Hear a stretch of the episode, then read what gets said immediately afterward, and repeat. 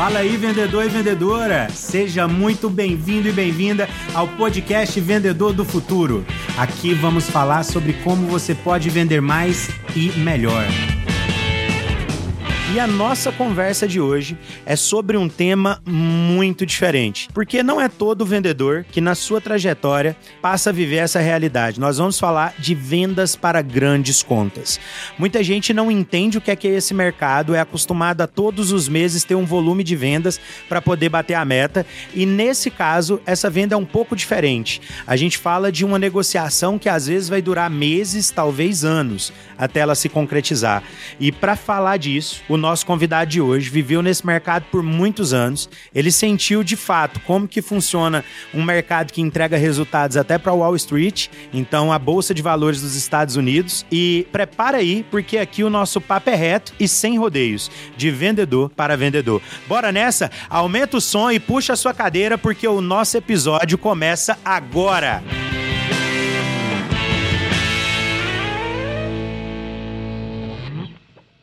Sempre que a gente vai trazer um convidado aqui, você já sabe que ele entende daquilo que ele vai ensinar pra gente. Queira ou não, ouvir um podcast é uma forma da gente aprender, é quase que uma aula, mas no formato de um bate-papo. E para esse bate-papo descontraído que a gente vai ter aqui hoje, eu trouxe um cara que eu posso chamar de grande amigo, o Antônio Barros. Já já vocês vão conhecer um pouco mais desse cara, ele vai ter oportunidade de se apresentar. Mas o Antônio, ele por oito anos trabalhou na Microsoft e antes disso, ele trilhou uma ampla carreira em empresas de tecnologia, trabalhando como gerentes de contas estratégicas. E esse trabalho consistia em negociar com contas enormes, como grandes bancos internacionais até. E ele vai trazer para nós aqui no papo de hoje um pouco de como era essa rotina. Em 2010, ele iniciou o seu trabalho no IPOG, que foi onde eu conheci ele. Vocês já tiveram a oportunidade de conversar aqui com professores do IPOG, e hoje eu trouxe um amigo de profissão aí, ele é diretor comercial assim como eu. A gente troca muita ideia, já me ajudou a inovar em muita coisa. Uh, o Antônio, por entender tanto de tecnologia, ajuda muita gente no IPOG nacionalmente com a transformação digital das nossas unidades aí, a forma da gente integrar nossos CRMs, os nossos sistemas. Ele sempre está antenado com isso. Recentemente a gente tem olhado aí juntos algumas ferramentas para melhorar a nossa comunicação por WhatsApp, por exemplo, e é muito legal esse trabalho. Então, em 2010 ele passou a fazer parte do IPOG e foi um grande feito para nós. Eu acho que uh, agregou muito para nós desde lá. Só que em 2017 ele decidiu sair da área de tecnologia como vendedor que ele era para poder trabalhar apenas com o IPOG. Então, em 2017, ele decidiu ficar apenas como empreendedor e à frente da unidade de São Paulo, do IPOG, que São Paulo, a maior cidade do Brasil, talvez seja onde é possível você encontrar o maior número de desafios para se vender. Então eu não tenho dúvida de que o Antônio tem muito para acrescentar para a gente aqui hoje. Antônio, se apresenta aí para a galera, fique à vontade para poder falar um pouco da sua trajetória profissional, contar da sua história, de onde você veio, de onde você é, o que, que você faz, o que, que você pretende fazer de agora para frente. Fala um pouco para a galera aí. Legal, Adriano. Obrigado aí pelo convite. Realmente o Adriano é um grande amigo. Muitos anos aí juntos, né? Mas é. Na batalha? Na batalha. Na verdade, eu aprendi muito com o Adriano, né? Aprendo sempre. O Adriano foi meu professor no IPOG, né? Então, quantas vezes eu não vi ele Legal. lá na frente dando aula pra gente, a gente brigando e dando curso junto e, e fazendo o IPOG ir pra frente aí, né? A gente ajudando no que a gente pode. Né? Massa. Então, obrigado, viu, Adriano, aí pelo convite e parabéns aí pelo seu projeto. Muito legal. O pessoal está adorando, fala muito bem. Eu espero que tenha muito sucesso. E é uma honra para mim estar tá aqui, né, ser convidado para falar isso aí.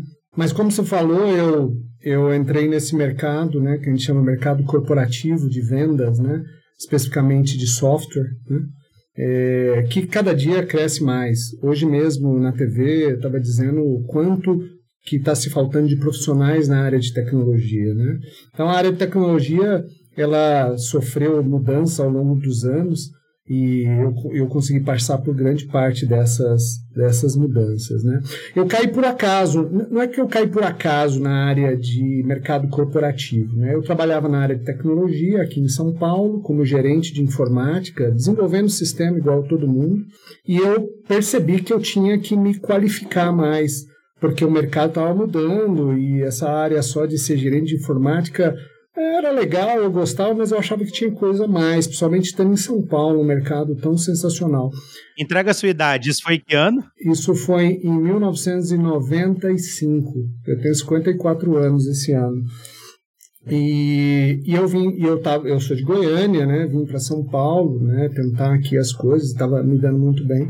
Mas eu resolvi fazer uma pós-graduação. Olha que interessante. Eu fui fazer uma pós-graduação para ganhar conhecimento e eu achei que eu deveria fazer na área de marketing, apesar de ter formação na área de tecnologia, na área de administração, eu fui fazer e procurei uma das melhores na época que tinha, que era a SPM, Escola Superior de Propaganda e Marketing. Sensacional, foi uma experiência Massa. maravilhosa. É hoje a referência aqui em São Paulo e no Brasil, né? Ainda é, ainda é, sensacional. E aí a gente ouve falar muito que o network é importante, o network foi importante. Eu não fui para esse curso buscando networking, eu fui buscando conhecimento mesmo. E quem me levou para a área de, de tecnologia, né, para as empresas é, multinacionais de tecnologia, foi um colega de sala. Nós fomos fazer um trabalho, esse trabalho que se faz na turma, foram dois anos de curso. A gente foi apresentar esse, esse trabalho, e para fazer o trabalho, eu fui até a sede da empresa onde ele trabalhava, que era uma empresa multinacional americana, e cada um ia falar uma parte, né? E aí projetor, eu nem usava isso naquela época, projetor, computador, projetor. não tinha isso, a gente né, ainda estava na o, é, o, ano ainda que estava, né, nem tinha celular, né? O celular nasceu em 94 no Brasil, né? Acho que eu nem tinha celular nessa época. E eu fui apresentar, é, cada um foi fazer sua parte, e esse cara é, foi apresentar, e esse cara, você não sabe qual é o nome dele, Adriano, o Adriano. pegou, quando eu acabei de apresentar, virou para mim no, no, canto e falou assim: Cara, você fala super bem, apresenta, você não quer vir trabalhar com a gente? Ele era vendedor de grandes contas. E eu falei: Pô, mas eu não sou vendedor, eu sou técnico tal. Ele falou: Não, tem uma função aqui chamada pré-venda.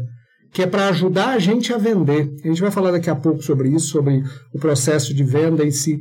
Cara, eu fui para lá. Isso foi em 90 e sete. Você vê, demorou mais dois anos. Eu, desde então eu trabalho no mercado.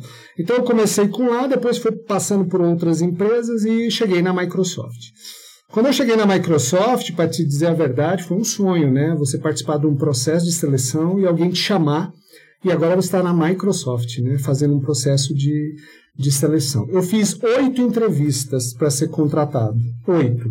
Não só o meu chefe, o chefe do meu chefe, o chefe do chefe do meu chefe, um par dele, um outro cara técnico, mas não sei o que e tal. Caraca. E no final o diretor de RH. Eu lembro direitinho quando eu fui contratado, a Microsoft ficava num prédio sensacional aqui em São Paulo, que é ao lado do World Trade Center.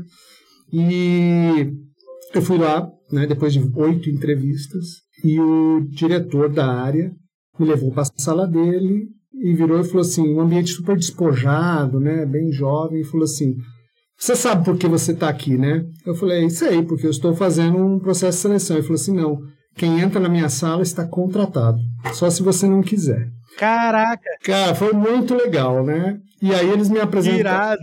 Eles me apresentaram a proposta, né? E a proposta também é um caso à parte, né? Eu fui ganhar mais do que eu ganhava, me deram um carro, me deram mais um monte de coisa. Eu saí de lá e falei assim, meu, acho que eu tô na Disney, né? Acho que eu tô no céu, né? é, eu não sabia que tinha também o, o ônibus, né? Esse era o bônus, né? Mas tinha depois o bônus. eu fiquei muitos anos nesse mercado, atuando em grandes empresas. Eu me especializei no mercado financeiro, fui trabalhar no time de Financial Services, que a gente usava muito inglês lá, né? O time de finanças que atendia bancos, seguradoras e bolsa de valores, etc. Eu atendia a bolsa de valores, atendi Banco Santander, atendi Banco Unibanco na época, Banco Itaú, é, tive também contatos com o Bradesco, com outros bancos e seguradoras e mercado financeiro como um todo. Então, assim, foi uma experiência maravilhosa. Ah. E aí, depois, em 2010, houve a oportunidade, né, depois de muito tempo nessa área, de você também buscar um mercado à parte, né, você ser empreendedor. Foi quando surgiu o IPOG, a partir do, de um amigo, né, que é um dos sócios do IPOG, que nos convidou para ser, eu e meu irmão, sermos sócios. Nós começamos o IPOG do nada, em São Paulo, né, zero. É, já se vão aí 11 anos, foi em 2010, Em 2017 eu resolvi deixar o mercado corporativo mesmo e me dedicar ao IPOG. O IPOG já tinha tamanho suficiente, é óbvio, né? Trabalhando muitos anos nesse mercado, você tem você tem um salário, você tem benefícios, você tem algo de uma vida que você tem que colocar algo que seja compatível. E naquele momento estava na hora, né? O IPOG já me dava mais até do que eu, do que eu tinha de antes e eu resolvi cuidar do negócio nosso. Essa é a minha trajetória. Pô, cara, que legal. E, e, quando você traz a sua trajetória, assim, eu, eu, pude acompanhar de perto, como você disse, eu tive a honra de, de treinar você, porque eu acho que isso é muito legal, cara. Você, o Antônio entrou na minha sala, eu lembro até hoje, aí o cara tá todo empolgado e me ensina isso, como é que faz aquilo, não sei o quê. Na hora que eu vou descobrir, o cara poderia estar tá dando aula pra mim, sabe? Porque assim, é, e eu acho que essa é a mágica da área comercial, porque não importa é, a, a, bagagem que você tenha, cara. Cada negócio é um e a gente tem que aprender e ficar atento pelo conhecimento, porque a forma de vender de cada negócio é diferente, né? E eu queria explorar um pouco disso, assim. A, a sua trajetória pelo mercado de tecnologia, você trabalhou em várias empresas e a Microsoft é uma de, de grande destaque, né? Mas teve outras empresas. Uhum. Assim, é, o que que você poderia trazer para a galera que está ouvindo a gente, assim, de o que que muda na, na venda tradicional que a gente vê, por exemplo, numa loja, quando eu vou comprar um calçado, até as empresas que você trabalhou de tecnologia que tinham um ciclo de vendas um pouco menor, e para a Microsoft que tem um ciclo de vendas enorme. Então conta um pouco assim dessa diferença que você sente, porque no IPOG, o nosso ciclo de vendas hoje é de 15 dias a 30 dias. A uhum. gente, a pessoa decide se vai fazer ou não um curso e fechou. E olha que já é considerado meio que um ciclo de vendas longo, Sim. né? E a gente está falando de um ciclo de vendas muito maior nesse mercado que você vê. Então, conta um pouco para a galera assim das diferenças que tem nesses mercados. Adriano, tem muita diferença. E quando eu digo que eu aprendi, aprendo muito com o IPOG, e aprendi muito com vocês, eu lembro muito bem, né? O IPOG ainda pequeno em Goiânia, e a gente aqui era nada, né? Aprendendo com vocês, né? Porque, de verdade, eu, eu tinha é, alguns conflitos internos meus naquela época, porque eu vendia nesses mercados extremamente complexos, eu estava reaprendendo a, a, a, vender com vocês, porque era totalmente diferente. O que você falou, o ciclo é diferente, o produto é diferente, o público é diferente, né? Sim. Mas o que, que muda, né? Eu vou contar um pouco como era na minha época e o que mudou também para hoje dentro desse mercado, porque esse mercado mudou demais também. Né? Então, quando a gente fala em software, a gente pode pensar em eu vou comprar uma caixinha do Office. Então, antigamente, quando eu comprava a caixinha do Office, eu ia até uma loja de varejo qualquer, uma calunga hoje em dia, comprava lá um Office, reclamava, né? Porque custava 300 reais, vou pagar 300 reais no Office, né? Por que não piratear, né? Essa é o que o mercado pensa, né? A, a, a Santa Efigênia está cheio né, de, de, de, gente lá. Mas é, era mais ou menos isso. Só que quando a gente está falando de uma venda numa empresa desse tamanho, nós não estamos falando em vender um Office nem 10 Offices. Nós estamos falando em vender 100 mil Offices. Caraca. Afinal de contas, o Unibanco tinha 70 mil funcionários. Nossa. Então eu tinha que vender um para cada um, eu não posso ficar compartilhando. Então a, a, grande dificuldade aí era como você estabelecer essa venda. A nossa venda toda era feita em cima de metodologia. Então eu passei por várias metodologias de vendas. Hoje a gente tem algumas que a gente usa aqui no IPOG, que são muito parecidas, mas na essência, mas na forma de lidar elas são diferentes. Então a primeira coisa é aprender a vender para pessoas ou para organizações que têm diversos níveis de decisão. Esse é um ponto. O segundo é o quanto eu tenho controle sobre aquilo que eu estou vendendo e sobre a conta que eu estou vendendo. Por isso que é venda para grandes contas, são vendas complexas. Então, quando eu estou olhando isso, eu não estou olhando uma pessoa, eu estou olhando uma organização. Então, por exemplo, por que eu vou vender 70 mil offices para o Unibanco? Qual o motivo dele comprar na época 70 mil offices? Né? Ou para o governo federal. Então, a gente tinha que, primeiro, trabalhar muito a metodologia. A metodologia que a gente utilizava no início era a metodologia chamada Solution Selling, ou seja, venda de solução. Ela já está bem antiquada hoje, não se usa mais tanto essa metodologia, mas o Solution Selling, basicamente, ele era eu entender a necessidade da empresa para eu poder vender a solução correta para ela. Nada diferente do que a gente vende hoje na pós-graduação. Eu também entendo a necessidade do aluno. É uma venda consultiva, né? É uma venda consultiva. A diferença aí é que, como os montantes eram muito altos, os valores eram é, expressivos em dólar, né, além né, disso, e uma empresa desse tamanho, a gente tinha que ter todo um processo de vendas muito bem detalhado e seguir ele à risca para que a gente não falhasse naquelas etapas necessárias. E a gente falhava. Então, vou pegar um exemplo para você. Se eu quisesse vender uma nova solução para um banco, vamos pensar uma solução do seguinte, da seguinte característica o banco vai desenvolver um novo CRM para colocar no ar. Legal, onde começa essa demanda? Essa demanda começa na área de negócios do banco. Qual é a área de negócio do banco? Ah, pode ser o crédito imobiliário, pode ser o atendimento de agência, pode ser o, o consórcio, ou seja, diversas áreas. Então alguém puxa essa necessidade. Né? Depois isso vai para a área de tecnologia que tem que desenhar uma solução. E aí ele vai comprar o software, comprar os hardwares, fazer a instalação, fazer o serviço de implementação para ele poder colocar no ar. Então, o ciclo é muito longo. E essas grandes empresas, elas trabalham sempre com retorno de investimento. Por que eu vou colocar um sistema de CRM, vou gastar, sei lá, 3, 4 milhões de dólares para colocar no ar, e o que, que eu vou ganhar? Então, todo esse ciclo ele tem que ser passado por ele, até chegar na área de tecnologia, selecionar a tecnologia, fazer a implementação, colocar no ar, testar, né, homologar e aí sim começar a, a funcionar. Qual que era o nosso papel nisso aí? Nós tínhamos que estar dentro da empresa, eu como gerente de contas estratégicas, identificando quais são as oportunidades que eu tenho para vender os meus, as minhas, os meus softwares no final das contas, para atender é, problemas de negócio do banco. Né? Então, identificar que o banco está com um problema de CRM. Né? Porque na hora que eu chegasse lá e o CRM já estivesse definido o que ele vai comprar, eu estava atrasado.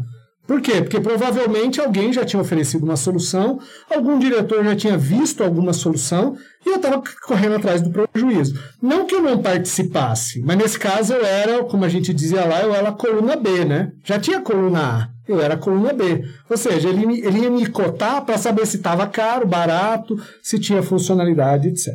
Então, o processo de venda de solution selling, ela vai de entender o negócio do cliente, para poder ofertar as coisas que fazem melhorar o cliente. Então, por exemplo, eu tinha que entender o quanto o juros está impactando no banco, o quanto o banco está vendendo de crédito imobiliário, o quanto ele está trabalhando o lance do consórcio, como está a captação de dinheiro no mercado, como é que está o crescimento de novos clientes. A gente vê aí, o Banco Inter chegou a 5 milhões de clientes. Como é que ele chegou a 5, mil, é, 5 é, milhões de clientes? Ele comprou um banco, ou ele fez um projeto para ele crescer organicamente. Tudo isso a gente tinha que entender. Então, por exemplo, a metodologia de solution selling passava por eu ler os balanços do cliente que eu estava vendendo. Eu lia balanço.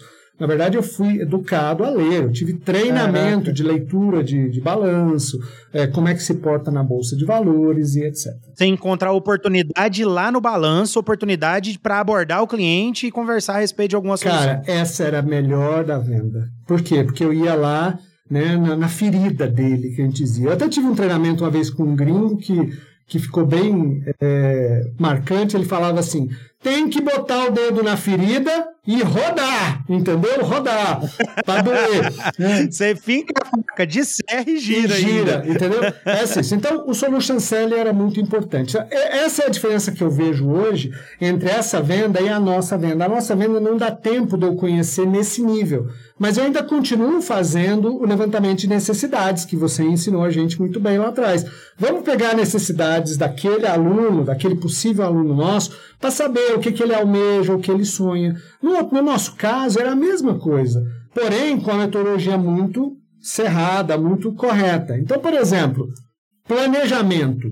Eu vou fazer um planejamento da venda de um curso para uma pessoa, eu faço o planejamento na hora que eu vou atendê-lo. Eu vejo quem ele é, qual é o curso que ele está interessado, se eu tenho mais informações, se ele é graduado, né? qual é o e-mail dele, eu costumo dizer arroba é, Microsoft, por exemplo, esse cara da Microsoft, eu vender um curso para ele, arroba IBM, é diferente. No nosso caso, o planejamento era muito detalhado. A gente falava de account, né, account planning, né, o planejamento da conta. Cara, eu tinha que entender cada pessoa em cada nível. Então vamos pegar aí o Unibanco ou o Itaú. Você colocava no planejamento o Roberto Setúbal? Claro. Por que não? O Bill Gates poderia vir. Você tem uma ideia de quantas pessoas normalmente tinha dentro de um planejamento desse, de uma conta de um banco, por exemplo, que você tinha que se relacionar e acabar conhecendo em algum momento? Relacionar muitas, porque o meu trabalho era viver dentro destes bancos. Então, por exemplo, eu falei para vocês que eu atuei, atuei com o Unibanco antes dele juntar com o Itaú. A sede do Unibanco é dividida em. É, tem várias sedes aqui em São Paulo. Então o prédio dela fica ali na Marginal, do lado do shopping, é, um shopping aí, vou lembrar o nome dele, é, na Marginal. Mas o centro de tecnologia fica na Raposo Tavares, são 23 quilômetros. Eu ia todo dia nos dois prédios. Caraca. Mas como que você entrava nesses prédios? Eu tinha o um crachá do banco, Adriano. O nível de relacionamento, a gente chegava no nível de relacionamento com o diretor, que ele me dava um crachá para eu entrar no banco todo dia. Por quê? Porque eu, eu que sou, loucura, eu sou um fornecedor importante, então eu estava lá. Então eu andava pelos departamentos conversando com as pessoas. Muitos deles são meus amigos hoje em dia. Por quê? Porque você tem que estar ali vivendo o que o banco está fazendo para você buscar os projetos. É óbvio que na área de tecnologia eu tinha mais acesso porque também a gente falava o mesmo linguajar. Mas o Sim. nosso sonho, o nosso sonho como account manager, gerente de contas estratégia, era ter acesso à área de negócio. Eu quero falar lá com o dono do site do Itaú, para eu saber o que, que ele está precisando. Para eu colocar na cabeça dele que ele tem que ter um chatbot, porque eu vendo o chatbot, você entendeu? Você queria saber o que o cara tá pensando, qual é o próximo passo do banco para você suportar com tecnologia, né? Exatamente. Então, o planejamento era um ponto muito importante. Esse é um fato que muda muito da venda que a gente tem hoje, mas ela é importante. O planejamento todo é importante. Então, o que, que tinha nesse planejamento? Primeiro, quem é esse cliente? O que, que ele tem feito nos últimos anos em venda? Que produtos ou linha de produtos ele tem? Imagina um banco, cara. Ele gastava meses fazendo esse planejamento. Né? Quais são as pessoas dentro do banco que eu preciso me relacionar? Então, eu estava comentando com você. É importante eu saber quem é o presidente do banco? É. É importante eu chegar nesse cara? É. Cara, você nunca vai chegar no presidente desse banco. Não é verdade. A gente chegava. A gente tinha reunião com os presidentes dos bancos. Por quê? Porque, cara, eu posso pedir para o diretor máximo ou para o CEO da minha empresa fazer uma reunião com esse presidente. Por exemplo, eu tive a grata felicidade de, num dos bancos, eu não vou citar o nome porque, né, mas num dos bancos que eu atuei, eu levei o presidente desse banco para ter reuniões com o Bill Gates. Irado. E eles, eles trocavam e-mails, cara. Eu recebi e-mails deles trocando. Por quê? Porque esse relacionamento era muito importante. Isso me trouxe alguns frutos, né? Eu já cheguei a ser chamado pelo diretor de tecnologia de um desses bancos e falar assim: olha, meu chefe, que é o presidente do banco, teve com o Bill Gates semana passada lá em Redmond, né, onde fica a sede, e ele viu um negócio lá e ele quer pôr aqui no banco. Não importa quanto custa. Eu falei, puta, ah, que venda sensacional. Entendeu? E aí ele foi lá e implementou tudo que a gente queria. Caraca. Né, porque o chefe dele queria. Olha que coisa linda, cara. Ele simplesmente chegou para esse diretor do banco e falou assim: Eu tive com o Bill Gates e eu quero aqui no meu banco o que o Bill Gates tem lá. Se vira. E aí eles gastaram alguns milhões para colocar isso no ar. Então, isso é um lance de você ver necessidade, né?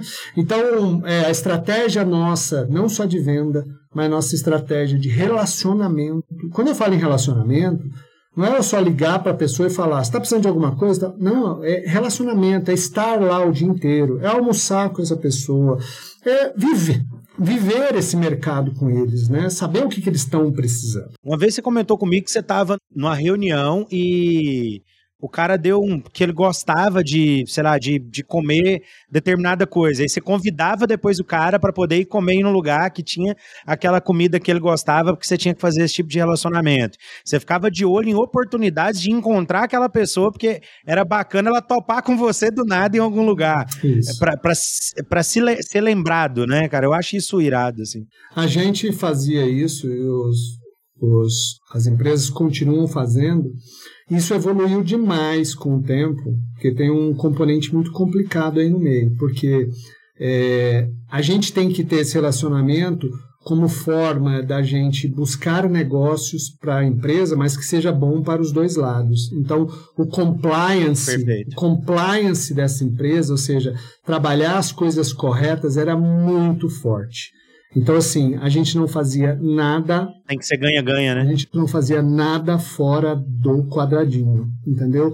Então, não tem aquela de influência porque fulano de tal quer um benefício, tal coisa porque o outro quer outro benefício. Não, não pode ser desse jeito. Tem que ser um relacionamento sério. É um relacionamento onde o gerente de tecnologia que está do lado de lá, o gerente de negócio que está do lado de lá, que tem um interesse em fazer um projeto que é bom para o banco, está buscando grandes fornecedores ou parceiros confiáveis para que ele atinja aquele objetivo dentro das regras e da legalidade. Ninguém se fazia nada. Perfeito. Por quê? Porque é muito era muito fácil você ouvir nesse mercado o pessoal, é, eu vou pagar a bola pro cara, o outro é amigo desse por isso, ele vai ganhar influência por causa daquilo. Não. A gente fazia relacionamento. O cara perde emprego, né? Ele perde o emprego. A gente fazia relacionamento, a gente ia almoçar, a gente ia jantar porque tinha um cunho de relacionamento em prol de buscar alguma coisa importante. Faz parte desse mercado.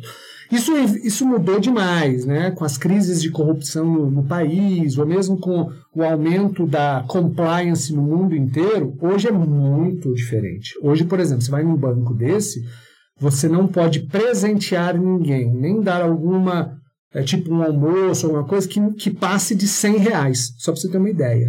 Então, hoje tem que ser uma coisa muito mais. No passado era diferente, era o seu momento, né? Não que não existisse corrupção, tá? Sempre houve, né? A gente ouvia. Sim. Mas, cara, isso, é, isso aí é um negócio que eu aprendi demais dentro, dentro da Microsoft, das empresas que eu passei.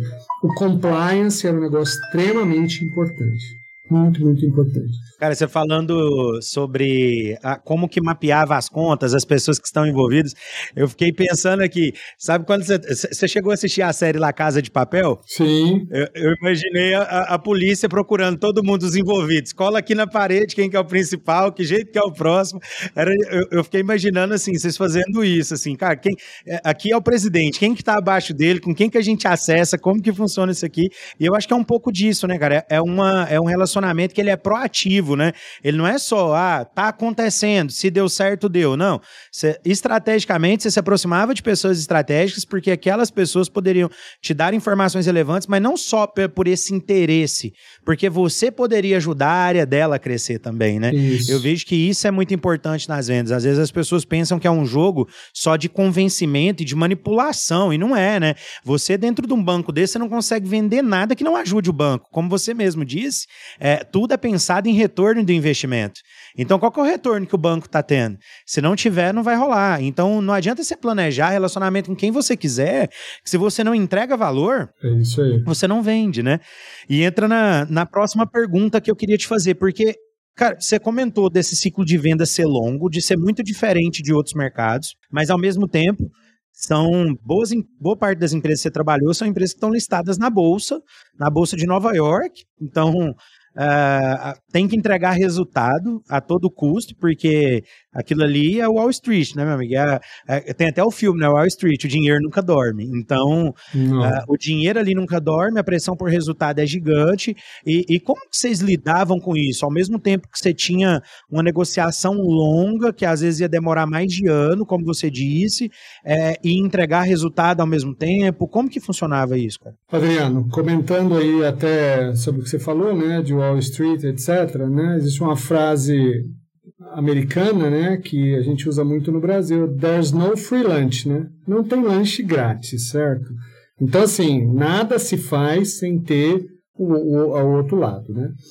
É, a, gente, a gente faz uma venda, nesse caso, e ainda acontece nas grandes empresas do mesmo jeito hoje, muito longa, mas não é aquele negócio assim, ah, eu vou entrar numa empresa grande dessa, vou fazer, ficar um ano sem fazer nada para poder vender lá na frente. Não, não. Cara, se você não começar a vender oito meses antes, você não vai assinar o contrato no final do, do, do, ano, né? Você não vai, filho, não vai, não tem jeito. Doideira. Então, por isso que a metodologia é super importante. Então, vamos voltar no exemplo que eu dei para você.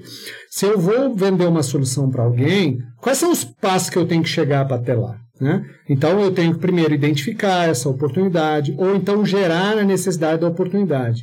Na hora que eu fazia esse levantamento, eu já tinha que prever quanto que seria a minha possível venda nessa, nessa oportunidade que eu estava trabalhando. Então, por exemplo, vamos supor que eu tivesse uma cota anual de 20 milhões de dólares, por exemplo, e eu vou vender um novo sistema de CRM para um banco. Quanto que vai dar esse sistema? Ah, ele vai dar 4 milhões. Cara, falta 16. Eu não vou conseguir fechar os 20. Então, eu tinha que trabalhar essa oportunidade, mas tinha que trabalhar outras oportunidades para que gerasse o meu funil. Então, assim, o funil de vendas, o pipeline é extremamente importante. Eu tenho aquela oportunidade que está super é, incipiente, depois aquela que está mais quente e daquela que eu já estou em processo que, opa, eu vou fechar mesmo, está tudo organizado. E os passos que eu ia seguindo. Então, por exemplo, o account planning daquela oportunidade. Eu fazia account planning da conta, mas eu tinha que fazer account planning da oportunidade. Quais são os passos que eu tenho que seguir? Então eu tenho que identificar a oportunidade, ver se ela realmente é uma oportunidade, ver se o banco depois vai passar isso aí para orçamento, né? Ou seja, vai ter budget. Quem são os decisores? Você falou do quadro lá, cara, a gente fazia quadro de influência. Quem é a pessoa que eu estou conversando, quem influencia ela e quem é inimigo dela dentro da organização. Caraca. Para quê? Para eu poder vender. Por quê? Porque senão eu poderia estar conversando com alguém que vai ser o meu inimigo e eu estou dando corda para ele dentro da organização. Inimigo no bom sentido, né? Uma pessoa que está contra aquilo e tal. Então, apesar da gente ter isso para cumprir é, realmente o nosso objetivo e para atender, como você falou, Wall Street, a gente tinha que fazer cada um dos passos. Então, apesar de eu é, ter, por exemplo, ah, eu tenho uma venda que vai se concretizar no final do ano. Beleza, quando acaba o ano? Ah, o ano acaba em dezembro. Ok. Então eu já me programo para dizer, até aquela data eu vou fechar isso ou aquilo. No caso específico da, da Microsoft que eu comentei, os contratos eram a cada três anos. Então a gente fechava contratos uma vez por ano que valiam por três anos. Mas não significava que eu estava fechando o meu contrato em dezembro. Eu podia fechar o meu em março. Aí tinha um colega que fechava em abril, o outro fechava em junho. E assim ia sucessivamente, porque os bancos têm datas. Aliás, existe uma coisa no mercado que é: vamos olhar, inclusive, quando os nossos concorrentes fecham, para a gente ter o ano invertido deles, porque senão eu vou concorrer com o budget dele. Então, por exemplo, a Microsoft, o ano, é, o ano comercial dela acaba em junho. Por quê? Porque o ano comercial da IBM acaba em dezembro. Que doideira, cara. Eu vou querer concorrer com o orçamento do banco para um e para outro e outra. Quanto que o banco vai gastar com uma IBM? É 10 vezes mais do que eu gastava. Você acha que ele vai dar atenção para mim lá em dezembro para o meu contrato? Ele vai dar atenção para o contrato da IBM, que tem um monte de gente envolvido. Então a gente tinha esses momentos. Mas, voltando a isso, eu não precisava é, me preocupar, não me preocupar. Eu não entregaria aquele valor no meio do ano, porque o meu ano acabava, por exemplo, em dezembro, com, por exemplo, um cliente de banco, mas eu tinha que entregar uma série de indicadores ao longo dos meses. Legal. Então, eu falei para você em account planning. Então, eu tinha que entregar. Eu tenho data para fazer o account planning. Então, o ano começou em janeiro, até final de janeiro, o account planning tem que estar tá pronto tem que estar revisado por dois, três diretores e pelo presidente da subsidiária, por exemplo. E se for uma conta grande, vai vir um gringo para te fazer uma sabatina. Eu tinha que criar um mapa de relacionamento. Eu tinha que fazer relacionamento com X pessoas todo mês. Eu tinha que levar o meu diretor para falar com tantos diretores a cada três meses. Uma vez por ano, eu tinha que levar o presidente da empresa para ir jantar ou almoçar com um alto executivo do banco. E assim vai. Uma série de indicadores. Se eu estou vendendo uma solução, eu também tenho que cumprir etapas. Então, você falou que você vai fazer em dezembro, vai vender em dezembro, então o problema, até agosto é, ou setembro, vamos supor, esse projeto tem que estar na área de compras do banco. Então eu tinha que dizer que estava na área de compras, né? Por quê? Porque se eu não tivesse na área de compras em setembro, em três meses eles não iam comprar algo que custa milhões. Por quê? Porque ele ia fazer ainda uma concorrência, se fosse uma concorrência, ia passar para negociação, ele não ia pagar o preço que eu quero, ele ia negociar. Depois tinha assinatura de contrato e outras coisas mais de, de compliance. Então, que doideira, velho. existe esse processo. Então a gente tem um mito de que assim, poxa, eu vou esperar que eu vou vender lá na frente, eles vão comprar. Não, eu vendo. Vai de jeito nenhum. De jeito nenhum. Agora, Esse eu contei um caso de uma empresa grande, como, como era a Microsoft lá atrás, como é uma IBM, uma Oracle, uma Amazon de repente, mas Existem empresas que as vendas acontecem todo mês, todo trimestre. O americano gosta muito do quarter, né, do trimestre, né, porque o Wall Street fecha por trimestre. Né? Então, os americanos não, não avaliam o resultado mês a mês, eles preferem a, a avaliar o trimestre, porque tem um ciclo maior. Né? Entendi. Então, a gente avaliava o trimestre. Então, é isso que hoje as empresas reportam ao mercado de ações lá fora. Né? A cada trimestre, por isso que a gente vê lá a expectativa deste mês é que a Oracle ou a Apple passe o, o, a meta desejada. Opa, a ação vai subir. Ou então ele já vai sinalizando que não, tá? Entendi. CRM nessas empresas é uma coisa muito séria. Por quê? Porque, dado as oportunidades que estão lá dentro e o estágio que elas estão, eu consigo dar a projeção se eu vou atingir ou não o meu objetivo. Então, por exemplo. É o tal do forecast, né? É o tal do forecast. Reunião de forecast eu fazia semanalmente. E a gente tinha fechamento de forecast depois uma vez por mês. E o forecast vai subindo, né?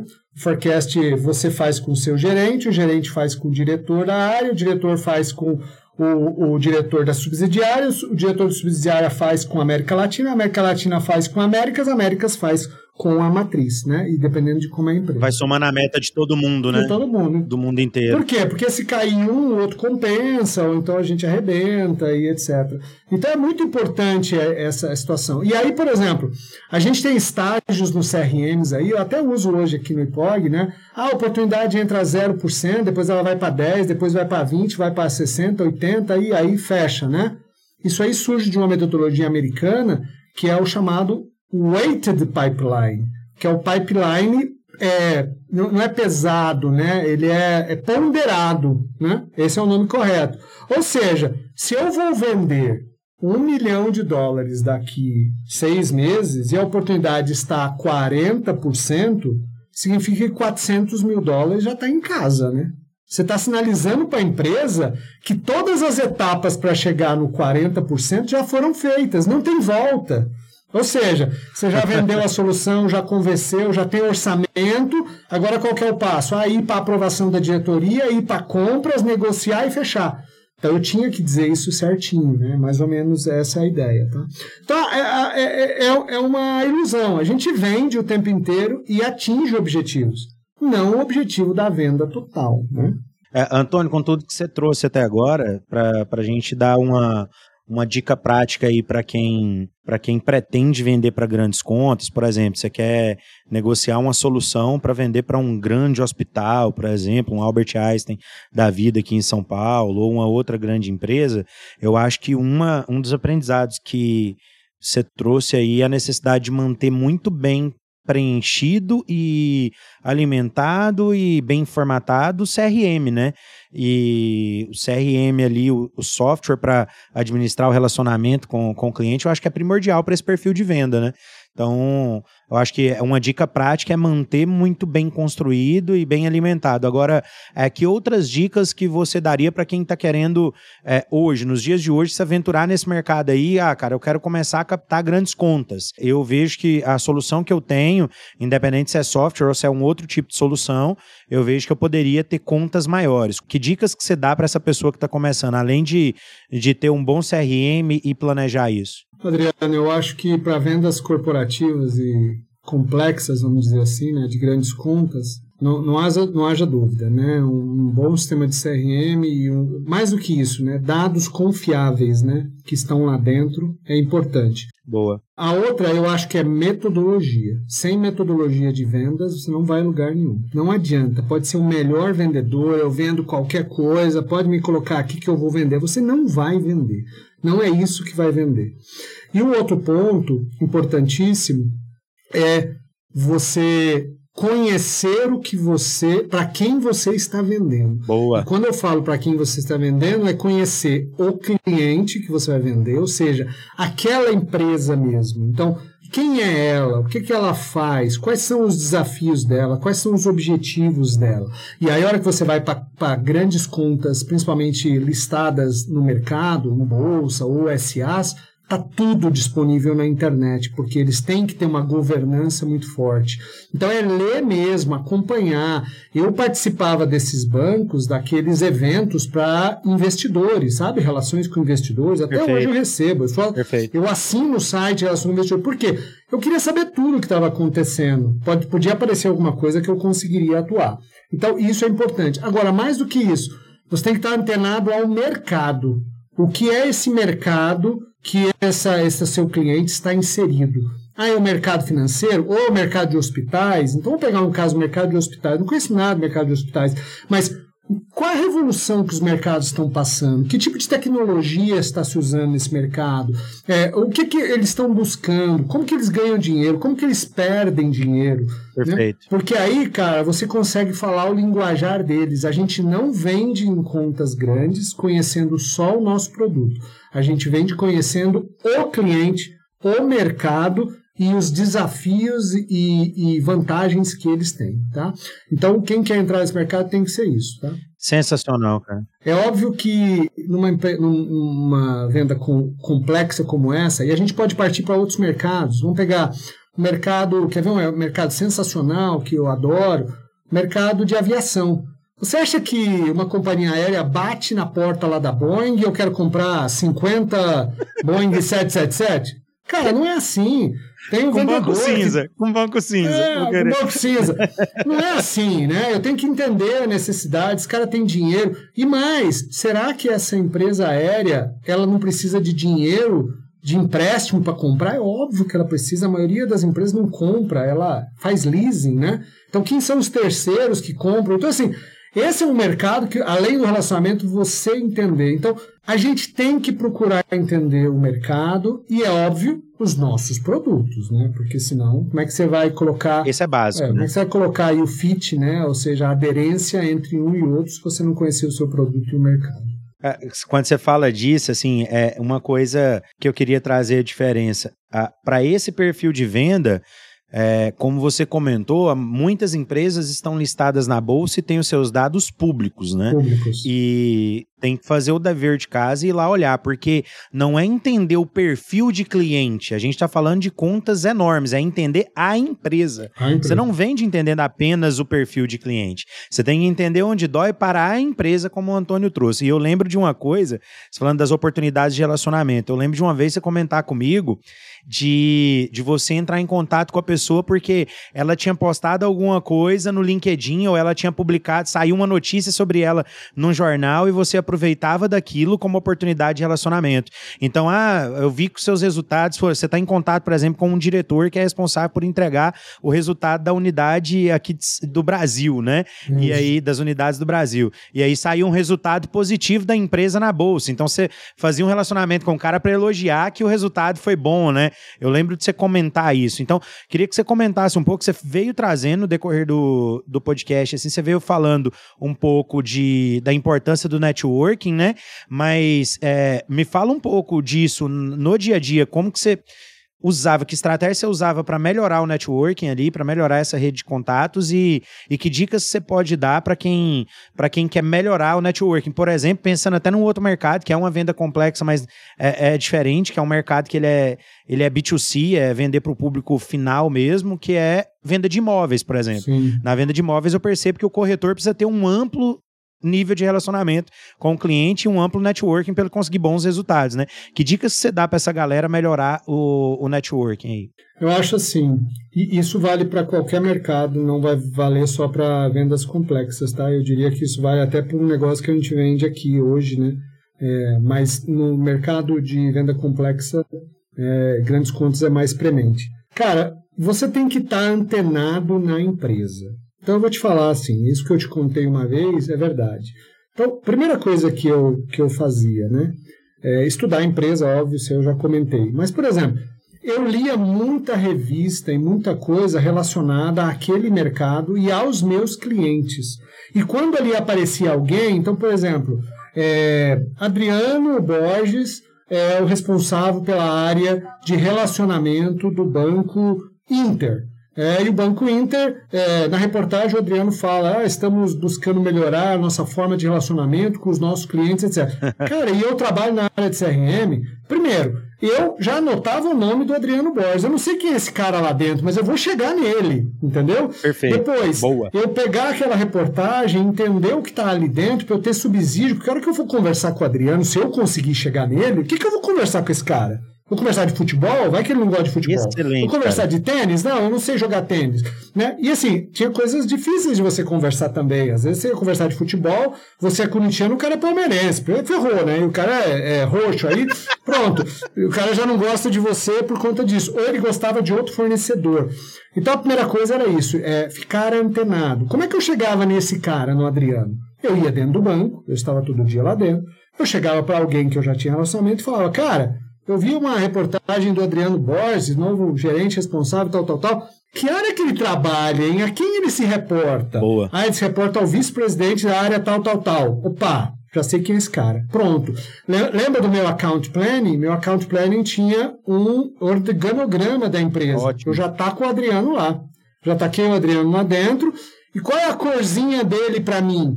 Esse cara para mim é cinza. Eu não sei nada dele. Eu não sei se ele é hostil a mim, eu não sei se ele é favorável, eu não sei se ele é neutro. Perfeito. Nem eu sei o poder de decisão dele. Então eu ficava muito antenado com isso e anotava essas informações. Pode ser que eu vá chegar nesse cara daqui seis meses. Pode ser que eu nunca chegue nele.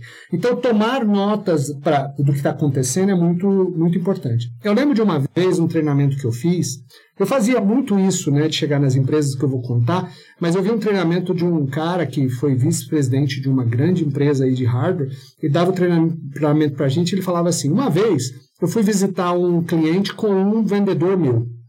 O vendedor já, já foi assim, ai, que saco, meu, de novo naquela empresa, tal.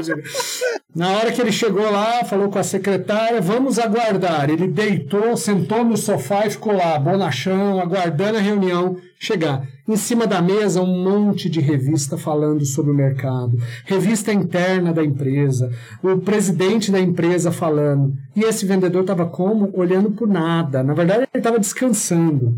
Cara, tem que fazer exatamente o oposto. Eu fazia isso. Então, por exemplo, revistas sobre o banco, reportagens sobre o cliente, revistas internas. Por quê? Para você estar antenado e você vai conhecendo as pessoas. Perfeito. Tem gente, cara, que eu conheço nesses bancos que nunca me viram na vida. E eu me acho brother deles. Por quê? Porque eu vi esses caras o tempo inteiro, né? Irado. Ah, você viu o Adriano? Puta, o Adriano, cara, claro, bicho, o Adriano é da área tal, agora ele tá, ele se reporta fulano de tal, ele é um cara super legal, fiquei sabendo. Nunca. Por quê? Porque eu, eu queria saber a vida desse cara, eu queria saber os interesses dele, eu queria saber os objetivos dele. Porque ele representa uma empresa da qual eu tenho que vender. Irado. Então essa é a dica que eu dou. Você ficar muito antenado. E hoje em dia, gente, é muito fácil. Eu vou lá, assino alguma coisa no Google que me mande. No LinkedIn, vai no LinkedIn e assina tudo sobre o mercado tal. Você vai saber tudo que está acontecendo. Ótimo. O Google tem buscas que te mandam. Eu recebia newsletters, eu recebia diariamente. Ó, esses são os assuntos relacionados ao banco tal. Pá, pá, pá, pá, pá. E eu ia lendo. Isso vai te gerando aí conhecimento para na hora que você for abordar esse cliente, você tem o que conversar. Ótimo. Você tem o que abordar e mais, o que importa para ele. Porque é aquele negócio, a gente como vendedor quer sempre falar do que a gente vende. Meu produto é muito bom, meu curso é legal, meu carro é isso, ele faz isso, você vai ter... Mas eu não pergunto assim, ô Adriano, o que você precisa? O que você quer? Eu preciso ver o que você quer, não o que eu quero vender. Perfeito. Óbvio que eu quero vender, né? Perfeito. Mas o que me interessa é a sua vida, não a minha vida. É, mas você vai vender quando der match, né, Antônio? Você vai vender quando as coisas se encaixar, Hum. quando tiver fit um com o outro. É, é isso. É muito legal esse insight. A pior coisa é você chegar num cliente desse e falar assim, pô, Adriano, é, você é diretor da área, obrigado por me receber e tal. Eu marquei essa reunião aqui agora em fevereiro, porque está começando o ano, e eu gostaria de saber de você quais são as suas necessidades e os projetos para esse ano. Ótimo. Eu já tive diretor virando e falando assim, cara, a reunião está encerrada. Se você não sabe o que eu preciso, não sou eu que vou te dizer. Vai estudar a minha empresa e volta depois. Caraca, Antônio. E ele tá certo, né?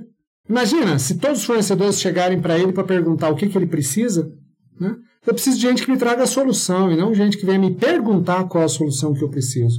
Porque o que eu preciso eu já sei. Então, vá atrás, né? É, Para mim faz todo sentido isso, cara. Faz, faz muito. Quando você fala de metodologias de venda, que você comentou lá atrás, uma que é muito famosa hoje em dia e, e tem, a, apesar de já ter sido escrita há um bom tempo, ela continua atual, é a Spin Selling, né? E a Spin, a gente já teve outros episódios aqui, pessoal. Tem um episódio do Vendedor de Futuro que a gente dá dicas de alguns livros sobre vendas e o Spin tá lá. Ouve esse episódio se você quiser entender mais a fundo do que, que se trata. Mas o S do SPIN se trata de perguntas de situação, que é para entender a situação atual da empresa. E ele até brinca no livro lá, assim, que deve existir um lugar no inferno preparado para receber pessoas que faz muita pergunta de situação.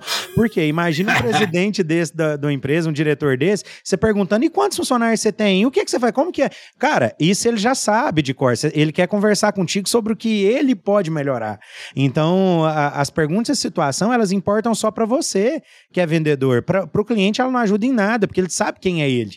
Então, acho que é, é um pouco disso. Pesquisar antes é legal. E para isso, cara, é dando dicas práticas de como que essas pessoas podem melhorar a, a, esse relacionamento, você trouxe a, a, possibilidade de participar de grupos de discussão, né? No LinkedIn, esses grupos de discussão são muito legais. Você pode ir em grupos por temas, como você comentou, e, e ali você acompanhar quem são as pessoas que mais compartilham conteúdo, Sim. mais comentam nas coisas e se relacionar com essas pessoas. Outra dica é em toda a cidade, cara, tem os núcleos de empreendedorismo, nichos específicos tem núcleos também, como, por exemplo, os próprios conselhos de classe de cada formação. Se você quer vender para arquitetos, tem o CAL, que é o Conselho de Arquitetura, e tem o IAB, que é o Instituto de Arquitetos do Brasil. Eles fazem eventos, você pode participar de eventos. Você quer vender para empresários de pequenos e médios negócios, tem o CDL, cara. O CDL, que não é nem só de pequenos, porque grandes negócios também estão no CDL. Então, o CDL jovem, tem muitos pequenos negócios ali, quer vender para grandes contas, como a gente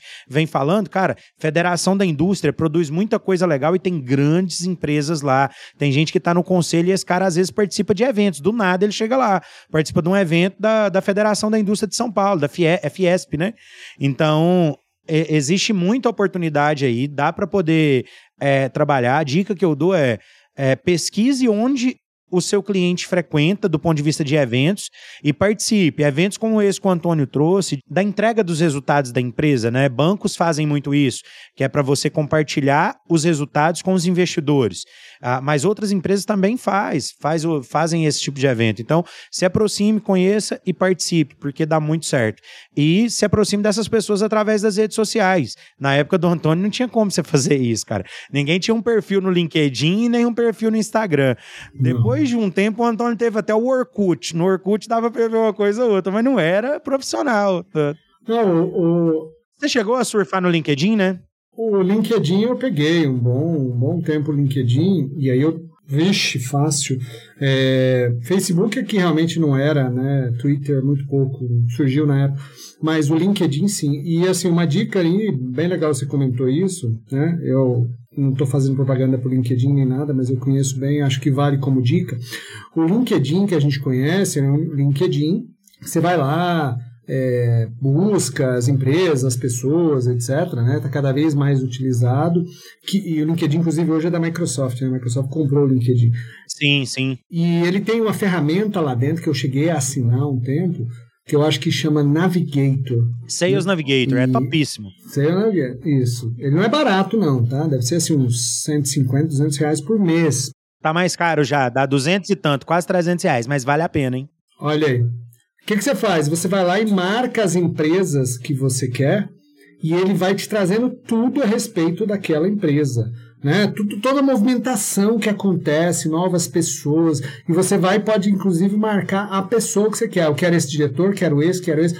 Cara, é uma coisa de louco, porque ele te dá um, né, ele te dá um, um painel para você trabalhar. Inclusive, se você é gerente de vendas, trabalha com empresas que estão lá no LinkedIn, cada vez mais tem, ele tem um módulo específico para você, gerente, para você ver se o seu time está trabalhando com os leads. Então, por exemplo, vamos trabalhar hoje com esse mercado tal. Então, está aqui essa empresa, essa, essa essa. Ou essa grande empresa, essas pessoas. Se as pessoas estão fazendo contato, se tem efetivamente efeito daquilo que você está pagando. Então, assim, é uma puta da ferramenta. Então, tem muita coisa boa hoje em dia para você usar.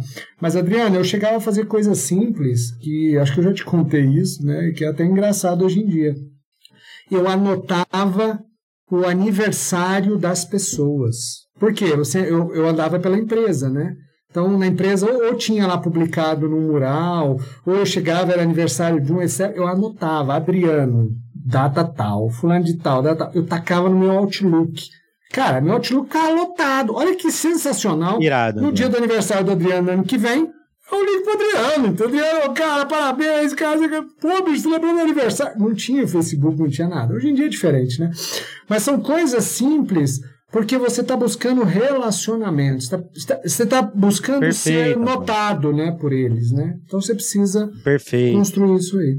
É, e eu acho que quanto, quando se trata de relacionamento, quanto mais natural você for, mais resultado vai ter. É, o Carlos Costa, que a gente é professor de POG, a gente entrevistou ele aqui sobre funil de vendas, ele falou de uma metodologia que eu achei fantástica, agora se tornou padrão aqui no podcast e nos meus cursos, chama ACF é a famosa arroz com feijão.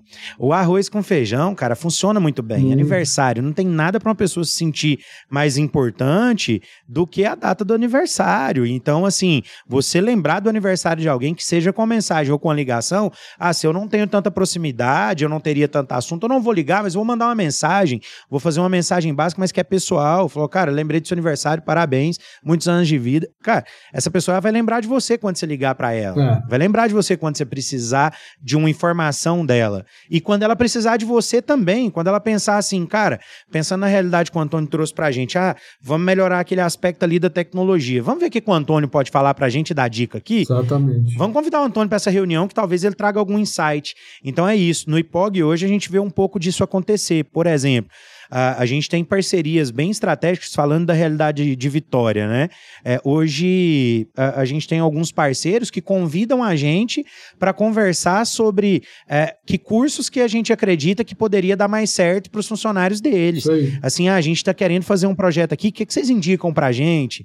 Então, isso é muito legal, essa confiança, essa, é, essa conexão que você tem com o cliente, isso se faz através desse relacionamento que tem que ser genuíno, né, Antônio? Isso. Você ligar no aniversário, você está disposto a ajudar a empresa quando ela mais precisa. Eu acho que esse é o ponto. E, e, e, você, e você, falou um ponto mesmo, né? Ajudar, né? E, e, na linha do arroz com feijão aí que você falou mesmo, não ter aí a, vamos dizer assim, a preguiça de fazer alguma coisa simples que vai impactar. Você falou uma coisa certa. Por que mandar uma mensagem no Facebook se eu posso ligar? Boa. Na hora que eu liguei, cara, olha o impacto, caramba, 200 pessoas me deram um parabéns no Facebook, mas o Adriano me ligou. É diferente, né? Entendeu? É, totalmente. Então é isso, né? E não custa nada, né? Faz parte. É o trabalho do, do vendedor, é isso, né? Nossa, é excelente, cara. Totalmente diferente. Antônio, uh, falando da, da parte de tecnologia, cara, a, a gente sabe que a tecnologia mudou muito no mundo. A gente Antigamente, você até trouxe aqui alguns casos, você comprava a caixinha do Office, e isso mudou, né? Hoje está tudo em cloud e tudo assim. É, para quem para quem está nesse mercado é, que não é o de tecnologia, porque quem está na área de tecnologia vivenciou isso. É, o que, que de fato mudou? Conta pra gente como que funciona esses dois mercados, o que que, como que isso era vendido, como que é hoje, porque talvez a gente possa aprender para os nossos negócios alguma coisa com essa mudança que a tecnologia teve. Mudou demais, Adriano. E, e eu acho assim, os mercados, a gente está vendo essa disruptura né, acontecer em diversos níveis. E quando a gente menos acha quando a gente menos acha que vai acontecer uma, uma disrupção em alguma coisa, ela acontece novamente e você fica aí atônito, né? Um exemplo que eu dou claro disso, para dar um exemplo, é táxi, né? Perfeito. Quando surgiu o Uber ou 99 táxi, ninguém achava que táxi um dia ia ter inovação. Nossa. Os caras acabaram com o mercado, Nossa. mudou completamente. E é, Não, mudou tudo, né? Isso muda, mudou cada tudo. dia a gente se surpreende. Então, é, fazendo uma analogia rápida de como era, antigamente, como eu falei, a gente vendia a caixinha mesmo, né? Então, vendia a caixinha do software. Ah, mas você vendia para grandes empresas uma caixinha? Não, o cara já tinha o software lá, era, um, era uma, uma analogia, mas ele pagava naquele momento, desembolsava uma bela grana, tinha que fazer um retorno de investimento gigante. O que, que mudou de anos para cá, e já faz mais de 15 ou quase 20 anos que isso tem acontecido, uns 15 eu diria, é que mudou-se de software que você comprava para software que você aluga. Verdade. Isso não é só no software, né? Isso está acontecendo em tudo, né? Ou seja, daqui um dia tem carro, um dia não, já tem, né? Carro que você é, compra o serviço e ele está disponível, não precisa pagar IPVA, não precisa pagar nada. E assim vai. Foi isso que mudou desse mercado. Agora, pô, mudou nada, né, Antônio? Ele vai continuar comprando para aquele projeto, vai pagar um ano, vai ser serviço. Não, mudou. Porque antes, vou dar um exemplo, se eu vendia um software, igual a gente falou do Office, e ele custava 400 reais, né, e eu vendia X, agora ele custa 29 reais por mês, né? É diferente. Ele não custa mais 400, custa 29 reais. Então, assim, ah, mas ele, em um ano, em dois anos, ele vai pagar a mesma coisa. É, mas para o fluxo de caixa da empresa, muda completamente o business. Por quê? Porque você antes recebia uma bolada e agora você vai receber aos pouquinhos. Então, imagina a transição que essas empresas passaram do tipo, Verdade. para de vender tudo em caixinha e nessas boladas e vamos fazer ele pagar aluguel pra gente, né? Só que o aluguel, ele é ad eterno, né? Eu assinei um negócio e vou pagar o resto da vida. E aí, como que isso vai funcionar? Então essa é a mudança. Então, isso muda inclusive que a gente não percebe que eu quero vender alguma coisa que eu estou comprando, ou eu quero vender, aliás, eu estou comprando alguma coisa que eu vou pagar e é meu, sobre alguma coisa que eu vou alugar e não é minha. Inclusive, tributariamente, isso é diferente. Até no balanço, a gente estudava isso, inclusive, para poder oferecer software como serviço ou software comprado. Por quê? Porque lá no balanço, o que você compra é seu patrimônio e ele deprecia. E aquilo que você compra como serviço é despesa. É diferente. Completamente diferente. Então, eu tenho que tratar isso de forma diferente. Então, muitas empresas fiz, fizeram diversos movimentos para ir nessa linha. Vou dar um exemplo em outro mercado. Você lembra quando os bancos começaram a vender as agências? Sim. Não sei se você lembra disso. Sim, sim. Por que, que eles venderam? Se a agência continua lá. Pô, tinha um banco Itaú aqui na Paulista, ele vendeu a agência, mas ela continua no mesmo lugar. Então ela vendeu para alguém que aluga para ela, é ela deixou de ter patrimônio para ter despesa. Perfeito. Por que, que ela fez isso? Porque existe uma, uma normativa mundial chamada Basileia II, né, que o Banco Central depois implementou, que foi um acordo feito na cidade da Basileia, na Suíça, onde os bancos se comprometiam a diminuir o risco que existia no sistema. Perfeito. Como que você diminui o risco?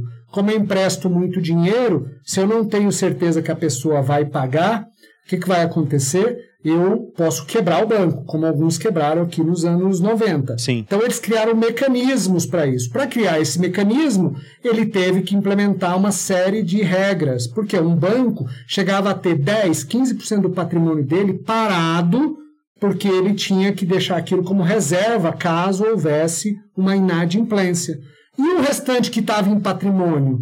Pô, também estava imobilizado. O que, que eles fizeram? Vamos vender os patrimônios para a gente ter mais dinheiro para emprestar, Perfeito. porque a gente tem que se adequar à Basileia 2. Então, assim, tudo isso tem um motivo, né? Então, se eu sou um cara da área imobiliária, eu fico de olho na Basileia, porque os bancos vão se desfazer dos ativos dele, porque ele quer mais dinheiro, porque isso para eu poder vender mais, e aí eu vou atuar nesse mercado. Então, eu acho que isso é, é, são as mudanças que aconteceram. Então, hoje o banco, os bancos ou as empresas, né? Foi multibanco, mas empresas, elas compram mais serviços do que produto, primeiro, porque é mais fácil, né? Tem esse, esse diferencial mas também porque eu não quero apropriar muito investimento, muito é, é, patrimônio, né? um produto que é meu. Então mudou. E aí muda a abordagem completamente, é, completa do, do, do vendedor, né? que ele vai abordar. Agora é um serviço, não está dentro de casa, é confiável? Quais são os seus níveis de segurança? Boa. Como que você faz? Como eu tenho certeza que você vai fazer isso? E se cair? Porque quando está dentro da minha casa, eu boto lá um no break, faço qualquer coisa. E quando está lá, você tem no break? Funciona, não funciona? Né? Eu não sei se você lembra, só para ilustrar isso aí, o PlayStation foi invadido alguns anos atrás por hackers. Não sei se você lembra disso. Não lembro. Né? Legal. Foi invadido e a Microsoft tinha o Xbox, uma briga enorme entre eles. Aham. E, a, e a Microsoft não caiu o serviço dela. Por quê? Bom, a Microsoft foi buscar isso e isso depois virou, é, inclusive, argumentos de venda. A Microsoft gastava muito com segurança e atualização dos servidores naquele serviço em nuvem que ela oferecia. E o PlayStation? PlayStation não deu muito atenção para isso. O que aconteceu? Ela perdeu um monte de gente. Continua ainda, né? Um, um, um, um blockbuster aí né, no mercado, É- é- mas eles perderam. É uma briga eterna os dois, Uma né? briga eterna. Por quê? Porque aquele cara não teve um nível de serviço no nível que teria. Então, muda essa abordagem, Perfeito. muda a forma e muda a venda. Né? Eu vou vender serviço é. em vez de vender produto entra uma, uma necessidade aí, quando você comenta isso, é a necessidade de você gerar uma boa experiência para o cliente e, e a necessidade de entregar sucesso para o cliente, né? A, a venda ser bem feita, porque antigamente você vendia, por exemplo, uma baita venda dessa, possivelmente ela só ia ser realizada se o dever de casa fosse feito. Mas vamos supor que você fosse muito bom falastrão ali e conseguisse convencer de daquela empresa comprar uma solução que não era melhor para ela. Ela ia ficar arrependida, não compraria no futuro novamente, mas ela já comprou, se vira com isso agora. E a gente fala, cara, numa dessa agora, cancela o contrato, mês que vem a gente não te paga. Exatamente. Você fez uma venda agora, amanhã tem um cancelamento. Então, é existe o, o, chamado churn, né, que, que para empresas de, de, de venda por assinatura, eles vivem muito isso, né? A de telecom também vive isso. Pô, você não presta um bom serviço, cara, amanhã eu cancelo o seu e eu ainda posso me espelhar na Anatel, posso procurar a Anatel para poder eu nem multa ter, porque você não conseguiu entregar o mínimo que você prometeu para mim. E é por isso que eu tô saindo. É isso aí. Então, a, a, o mercado de, de venda por assinatura, pessoal, muita gente tem se falado de como escalar o seu negócio. E o modelo de assinatura é um bom modelo para muita gente. Exemplo, existe um mercado que é extremamente tradicional, existe desde que o cavalo parou de ser o principal meio de transporte, que é o mercado automobilístico, né? O mercado de automóveis aí, a venda do carro, é, é, ela hoje existe um formato de vendas por assinatura e que cresceu muito no decorrer da pandemia. Muita gente se desfez de seus carros e não até antes da pandemia já vinha acontecendo isso, né? E as locadoras estão locando o carro mensalmente, não é apenas para quando você precisa fazer um trajeto, não, é a locação mensal. E grandes empresas surgiram disso aí, a Localiza ampliou muito a sua atuação pela venda por assinatura e outras empresas também do mercado, Unidas e várias outras aí. Mas um, um aprendizado que eu quero trazer é fica atento, porque o seu modelo de negócio pode existir oportunidades para vender por assinatura e, e às vezes é apenas você não está pensando da melhor forma. Por exemplo, o mercado da área imobiliária. Ah, o mercado vende aluguel há muito tempo, beleza. Só que você tem seu aluguel e aí você tem que levar suas coisas, compra seus móveis e organiza. É, em São Paulo e grandes centros está acontecendo já a venda por assinatura total. Eu te forneço desde a internet, a lavadora, tudo. Você vai entrar no apartamento, você só me paga a assinatura mensal. Você tem que cumprir que se você estragar qualquer coisa, você tem que me reembolsar. Mas você usa por assinatura o apartamento. Você assina por um mês, dois, dez, um ano, o, o tempo que você quiser. Legal. Então, isso é um mercado que está crescendo muito. Tem uma empresa que não me veio o nome na cabeça agora, que está. Acho que é Loft o nome, eu não tenho certeza, mas eu acho que é Loft. Loft. Que está crescendo muito nessa venda de apartamento não é venda, né? É um aluguel de, de apartamento por esse modelo de assinaturas. O apartamento está pronto, você chega só com as suas roupas, você chega com a malinha de roupa. Então é, é, é um mercado que inovou nesse segmento, né? Ô Adriano, e você vê como que muda como vai mudar a abordagem de um vendedor para isso aí? Totalmente. Vai mudar absurdamente, né? Entendeu? Antes você vendia aquilo que vai ser seu, a sua casa, né, de sonho, é que você vai poder fazer o que você quer, aquilo que você e, e agora você vende o seguinte, cara, cada hora você está num lugar, entendeu? Você escolhe hoje uma com sacada, uma cobertura, ou você Muda totalmente. morar numa casa, é totalmente diferente, né? Casa como serviço, né? Perfeito. Seria mais ou menos isso. Sensacional, é verdade. Perfeito, perfeito. Exatamente. Antônio, eu queria trazer agora para o papo, cara, uh, um ponto que, que eu vejo que pode ajudar muita gente.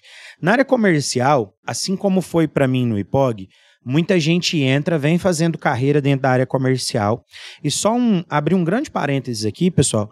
Carreira na área comercial não significa apenas você ser vendedor e aí eu me torno supervisor, gerente. O Antônio, por exemplo, ele finalizou a carreira dele na Microsoft sendo vendedor. O termo era gerente de contas estratégicas porque ele administrava a conta, mas ele era vendedor da conta.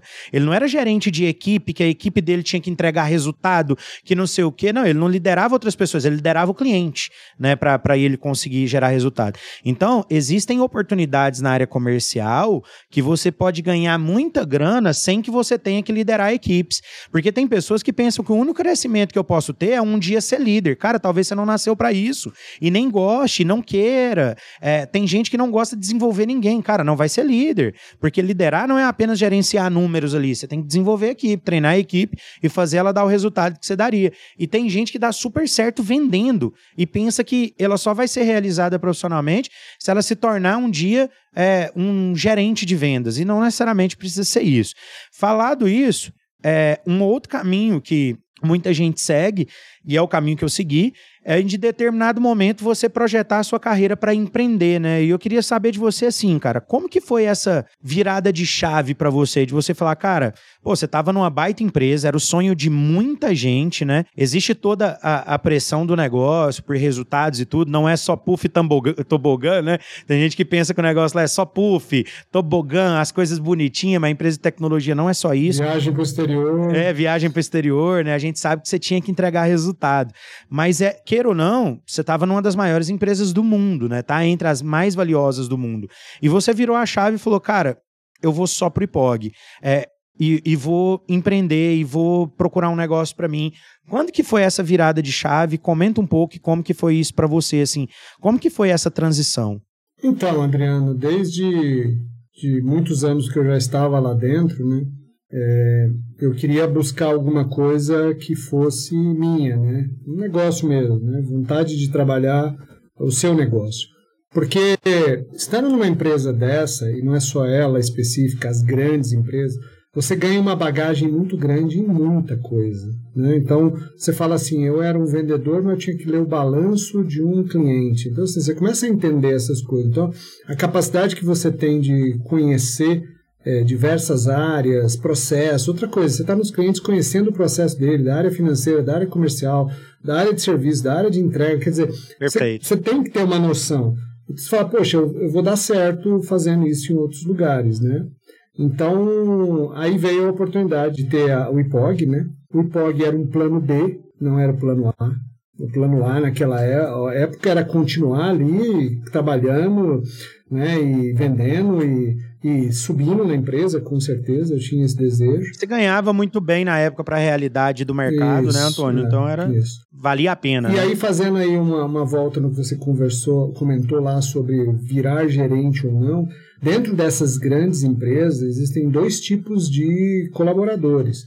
Aquele que eles chamam de individual contributor, é o contribuidor individual, Perfeito. Aquele que vai ser líder. Ótimo. E você é identificado, e você se identifica ao longo do tempo entre eles.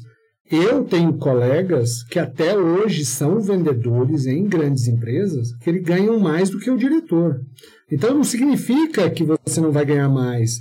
É um, é um vendedor que tem sala, que tem status, que tem carro, que tem bônus maior, tem, mas ele, o negócio dele é vendedor. Não adianta você colocar ele como gerente, porque ele não vai dar certo. Ele não nasceu para liderar pessoas, ele não quer liderar pessoas. Excelente, cara. Ele quer estar tá lá no fuzuê, ele quer estar tá lá, ele gosta da pressão, né? É, ele gosta do bafo do chefe no cangote dele pedindo né, oportunidade, cadê o, o forecast e tal. Então, assim, tem isso. Então, é, como você falou, não é só as coisas boas que tem, tem toda a dificuldade, tem toda a pressão né? A pressão nessas grandes empresas, qualquer que seja, das pessoas terem tal do burnout, né? Eu cheguei no meu limite e tal, ele é premente, cara, porque a pressão é muito grande para atingir o resultado. Só que você vai ter Perfeito. Beleza, um monte de benefício, o melhor plano de saúde, o melhor carro, vai para o exterior três, quatro vezes no ano, trabalha num puta no escritório, no melhor lugar, conhece isso e aquilo, etc. Só que você, se você não tem resultado, você vai cair fora. E isso me incomodava bastante, porque você vai cansando, né? Você vai cansando, a família vai cansando, todo mundo vai cansando disso. E aí surgiu essa oportunidade, né? Eu acho assim, como era plano B, ela ficou plano B até o dia que deu. No dia que não deu mais, eu falei, agora é a hora, né? Entendeu? Sempre tem aquele empurrãozinho que você precisa, né? do tipo, cara, não dá mais, sabe? Chegou no limite, eu não aguento mais. É, poxa, do outro lado lá, onde eu tô com o pé lá, eu tô, eu tô dando mais, eu, eu, eu tenho mais vontade de estar tá lá do que do lado de cá, entendeu? Eu acho que surge esse, esse momento e aí você tem que pesar os dois lados, né? Ah, eu demorei Boa. seis anos para tomar essa decisão, né? Então, durante seis anos a gente teve a oportunidade de estruturar, né? De tocar isso Né? Quem, quem tocou isso durante muitos anos foi a minha esposa, né? a Cristina, que tocou e ela tem o perfil empreendedor de vendas, etc. E foi tocando e eu ajudava quando podia, né? né? Porque eu também não vou negligenciar, vou deixar de correr atrás da minha cota que eu tenho lá para poder fazer do lado de cá. Não, mas dava aquela dor, né? Poxa, isso aqui pode crescer, a gente está em São Paulo, mercado sensacional, por que, que não dá para investir? Pô, mas não tem dinheiro, não dá e tal. Então, assim, a gente, a gente tem um sonho e uma ilusão, principalmente para os mais jovens aí, Perfeito. de que o Facebook nasceu do dia para a noite e o Mark Zuckerberg ficou Perfeito, bilionário. Cara. ele ralou demais. Foram muitos anos. E é assim toda empresa. A gente só vê as coisas boas e não vê as coisas ruins do outro lado. Então a gente demorou. Perfeito. Na hora que a gente chegou num nível estável, no IPOG aqui em São Paulo, que a gente falou, poxa, agora é a hora, dá, a gente consegue sobreviver com isso, com o mesmo nível, com a mesma qualidade, eu fui lá e chaveei. Existe um componente psicológico que é muito importante você prever quando você for fazer essa, esse, esse chaveamento, vamos dizer assim.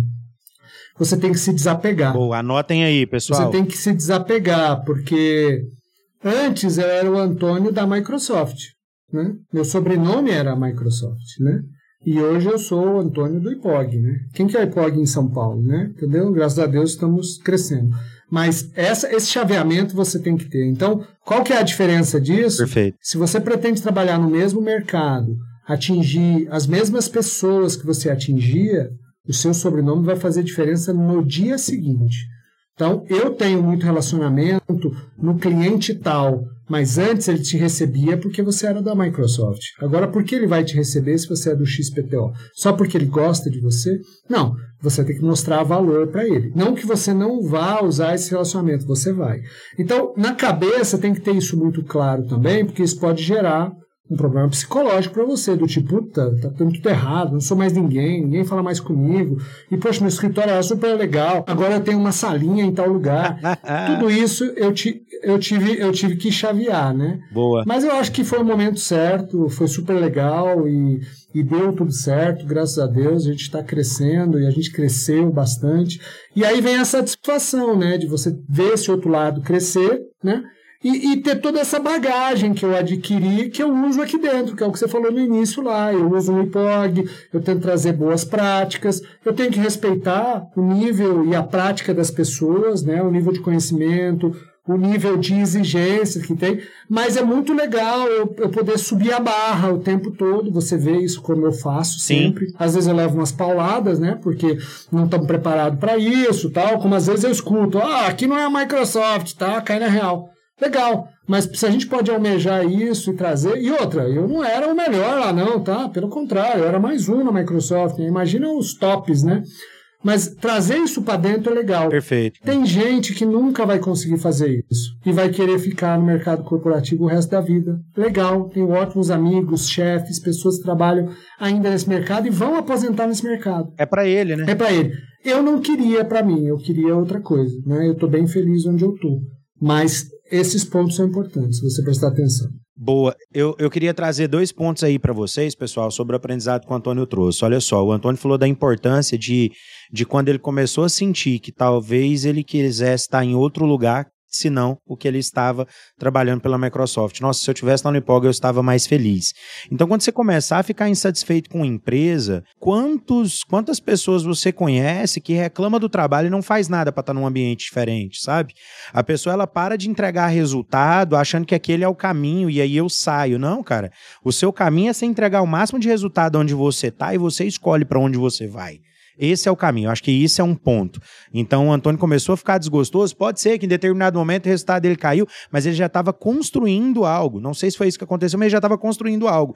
Mas assim, ele foi atrás antes mesmo de, de decidir 100%. Ele foi atrás de outra coisa. Então, acho que é, essa, esse se mover é importante. E o outro ponto que você comentou, desse desapegar, eu acho que isso é algo que vale a pena a gente reforçar. O desapegar da possibilidade do, do, do ego, né? Eu conhecia pessoas que me atendiam e agora elas não dão o mesmo moral. Aqui entra a importância de algo que a gente falou dentro desse episódio, dos relacionamentos serem genuínos, de você não se preocupar com um relacionamento que não agrega valor para a pessoa. Porque toda vez que você ajudou aquela pessoa no trabalho, você vendeu, ela comprou, foi uma relação comercial. Mas ela lembra que foi através de você que ela conseguiu realizar aquilo. E esse relacionamento ele vai ficando cada vez mais forte. Esse cara ele vai respeitar o Antônio do IPOG depois, por consideração ao Antônio, não é pela parte do sobrenome dele, que era Microsoft e agora é IPOG. Não, é pelo Antônio. Porque quem está me procurando é o Antônio. E ao Antônio, eu devo. Não, não é que eu devo favor porque ele fez por mim, não, cara. É, o Antônio, eu devo o meu tempo, porque ele é um cara legal, que me agregou valor e que vai ser um prazer conversar com ele de novo, porque eu gosto de estar junto com o Antônio. Isso. Então, esse relacionamento genuíno é, é crucial, né? É, eu, eu me recordo que, assim, você fez amigos aqui de, de vários mercados, né? A gente deu até treinamentos para alguns, né? E foi dessas conversas de dia a dia de mercado que você foi aproximando dessas pessoas de mercado, mercados diferentes. Então, esses relacionamentos genuínos é o que de fato fica no final, né? Tem um, tem um evento que eu participava quando estava nesse mercado, eu participei, sei lá, quase 12 anos, todo ano que era de mercado financeiro, que era um evento, uma exposição, um congresso para o mercado financeiro, feito pelos bancos, pela própria Febraban, chama CIAB. Inclusive estava acontecendo semana passada virtual. Cara, depois que eu saí, depois que eu saí desse mercado, eu continuei, continuei indo nesse evento por mais três anos. Não fui esse ano, porque por causa da pandemia, no passado não teve também. Que irado, Só cara. pelo prazer de encontrar todo mundo, cara. E eu, eu ficava lá a tarde inteira e todo mundo, cara, onde você tá? E eu tinha que explicar, cara, eu saí, não sei o quê. Pô, me dá aqui seu contato. Que massa. Porque realmente é isso que você falou, são as, as, as amizades que surgiram e eu não agrego mais nada para eles hoje. Posso agregar com treinamento, com curso mas naquele mercado, não. Mas eu ia lá e eles me recebiam, cara, super legal. É, vem aqui, vamos tomar um negócio, tá? super legal. Porque era genuíno, né, cara? Porque era genuíno. É, era uma amizade que foi se tornando ali. É, é verdade, as pessoas é. pensam que apenas é relação comercial e não é, né, cara? Nunca é. Não, né? não é.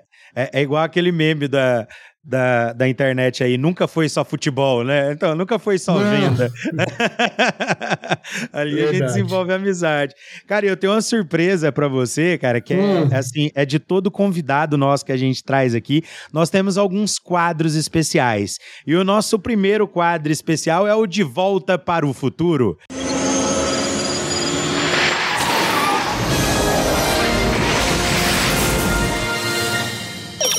Antônio, nesse quadro agora, você é o Marty McFly, eu sou o Dr. Brown e a gente vai entrar no nosso DeLorean.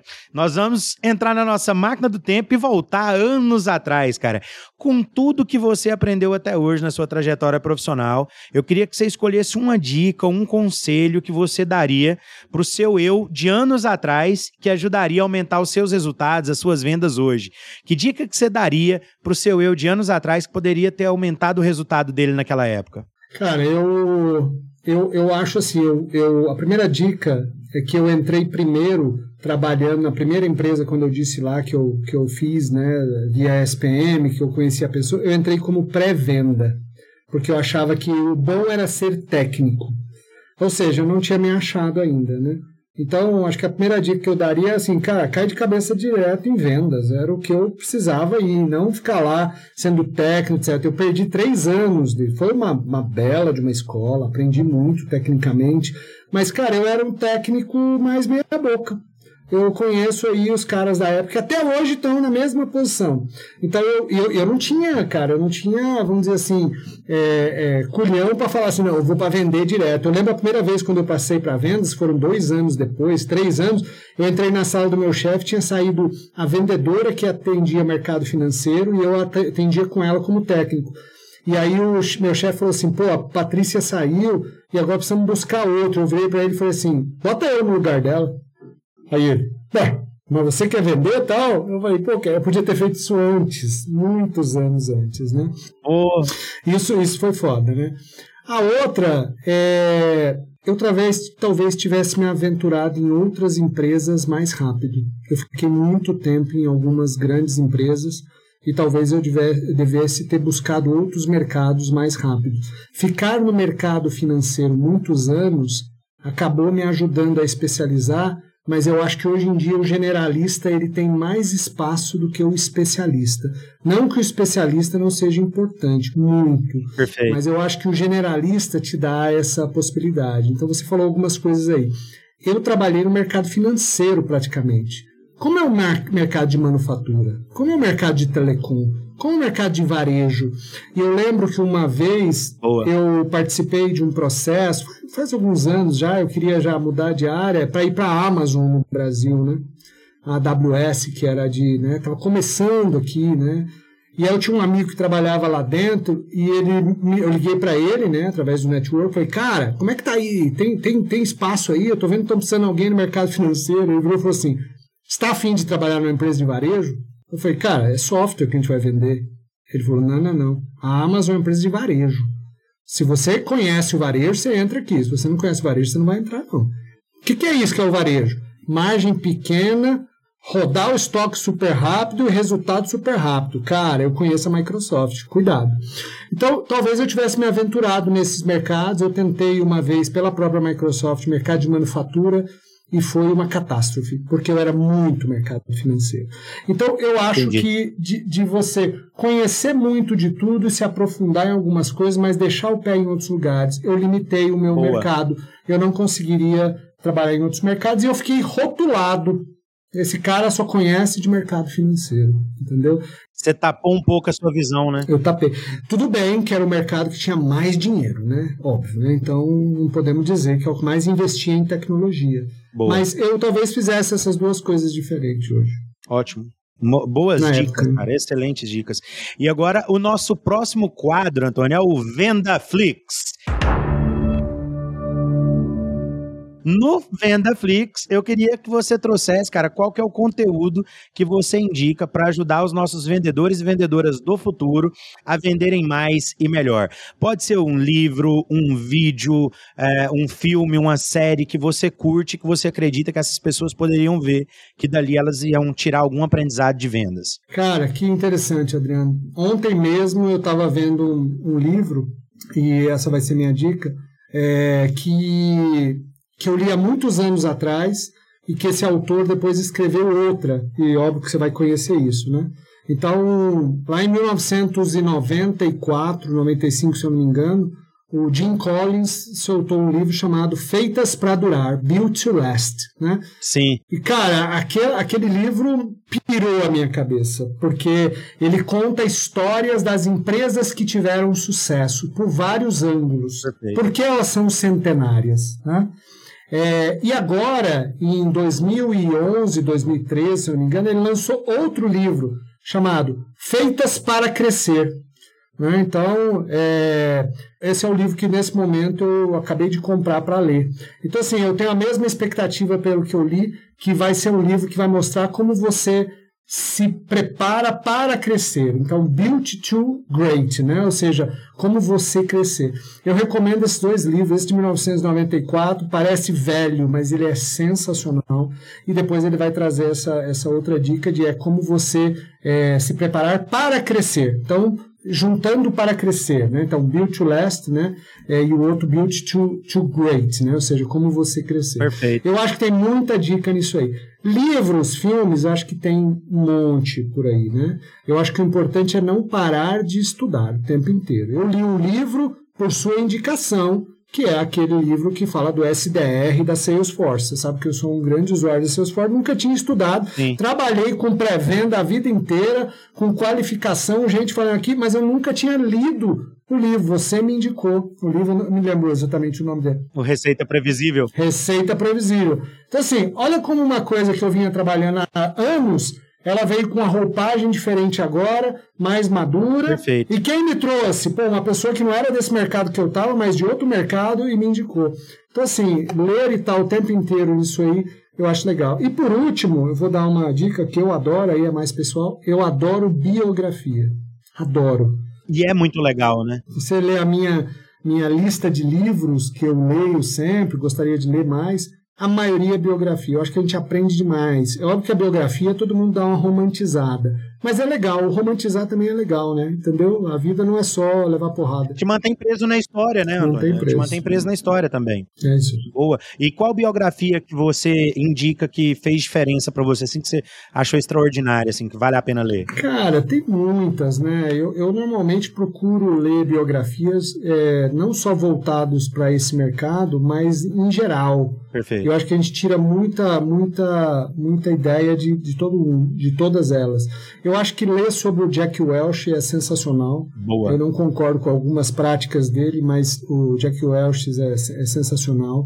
Né? A própria biografia do Steve Jobs, cara, Boa. ver todo o conflito dele, né? Parece muito muito batido essa questão do Steve Jobs, mas é, a gente aprende nas entrelinhas daquilo que, que ele está falando, né? Daquilo que ele está tá, tá trazendo. E como era da área de tecnologia me, me, me traz muito mais é, prazer em ler isso aí porque eu vivi muitas coisas. Mas eu leio de outras áreas também. Eu gosto de ler na área de política mesmo que seja de um partido que eu não concorde mas para que a gente veja como é que as pessoas fazem as coisas, porque, como dizia o próprio Steve Jobs, o importante é ligar os pontos, né? Perfeito. Mas o importante é você estar naquele momento ali. Então, agregar essas coisas todas. A minha maior diversão hoje em dia é ficar vendo vídeos do YouTube. Ontem mesmo meu filho brincou comigo. Falou, pai, passei aqui, estava assistindo isso, agora assisti outra coisa, agora assisti...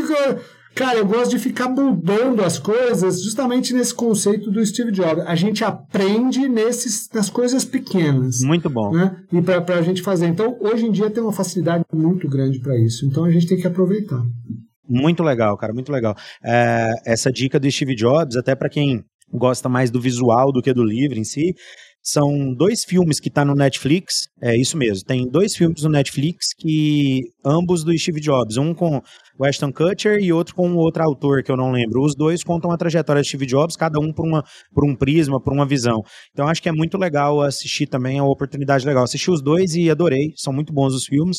É, e uma dica de que eu quero acrescentar aqui, normalmente o espaço é só do convidado, mas vou acrescentar, já que você tocou no assunto de biografia, vou acrescentar um aqui que vale a pena ser lida, a biografia do, do fundador, do criador da Nike chama A Marca da Vitória, o nome do livro. Sim. Tem ele com a capa vermelha, que é a marca da vitória para empreendedores, mas assim, o que tem a história ampla e totalmente o completo é o da capa preta, então sugiro da capa preta, a, a gente, eu conheço pessoas que leu a, o da capa vermelha, eu li o da capa preta e a pessoa olhou e falou, cara, eu acho que o seu tem mais detalhes da história, e são detalhes ótimos, ele, ele que escreveu e por assim, por ocasião, ele é um baita escritor, cara. Assim, ele te mantém preso no livro de uma forma sensacional. Então vale muito a pena, indico esse livro aí.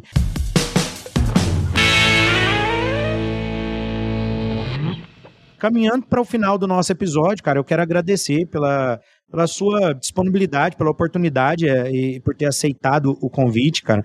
É, e eu quero abrir um espaço para você despedir e dar algum recado aí para o vendedor, vendedora do futuro que está nos ouvindo. E, e já aproveita para falar um pouco é, do, de como que ele pode encontrar o IPOG aqui, que é o seu principal negócio, né? Como que ele pode seguir o IPOG, saber um pouco mais do dia a dia, da rotina aí da sua empresa, dos seus negócios aí. Manda bala, cara. O espaço é seu. Legal.